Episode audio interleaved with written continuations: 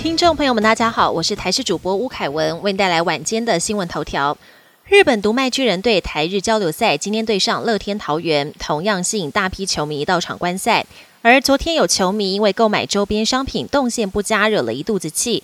今天主办单位除了拉起红龙之外，也加派人力协助指引。另外在场内同样也有状况。昨天四楼外野观众席漏水，下起小雨，有人甚至撑起雨伞，相当狼狈。还有电扶梯没电、人潮塞爆等问题。面对民众的抱怨，远雄集团副总经理杨顺清亲自出面致歉，承诺会尽力抢修。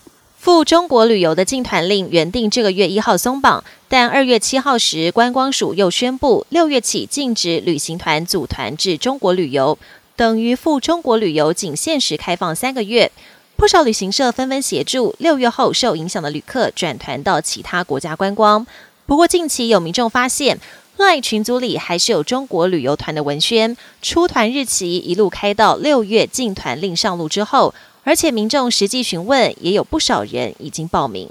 嘴唇上长出黑色点点，当心可能不是长痣，而是肠胃道出了问题。有医师碰到患者嘴唇冒黑斑，还有肠胃不适的症状，进一步追查发现是得了黑斑息肉症候群。医师表示，这个病症是因为第十九对染色体基因突变，主要特征除了皮肤黏膜黑色素沉着，也会有多发性胃肠道缺陷瘤。而患者的癌变几率可高达九成以上，比一般人高出至少十二倍。国际焦点：美国总统初选的重头戏——超级星期二还没有开始，前总统川普就一路过关斩将，已经累积了两成党内提名需要的最低党代表票。拜登在民主党内虽然一枝独秀，多项民调却显示民众对拜登的不满意度创下新高。川普猛轰拜登的移民政策、以巴战争，还有半数美国人觉得经济不好，都使拜登处于挨打状态。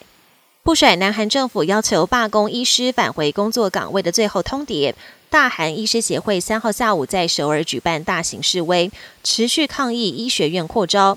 主办单位宣称有两万人到场响应。前一天，警方才搜索了医协的总部跟办公室。医协已经宣布，这一次的大规模示威是跟政府长期抗争的起点。南韩医界跟政府的对峙，短期内恐怕不会落幕。尼泊尔观光局有了新规定，今年计划攀登圣母峰的人都必须租用尼泊尔政府提供的追踪晶片，并且全程使用，以便节省搜救时间。因为搜救登山者的成本可以高达好几百万台币。这项规定三月就会生效，因为月底就是今年登山季的开始。本节新闻由台视新闻制作，感谢您的收听。更多内容请锁定台视各节新闻与台视新闻 YouTube 频道。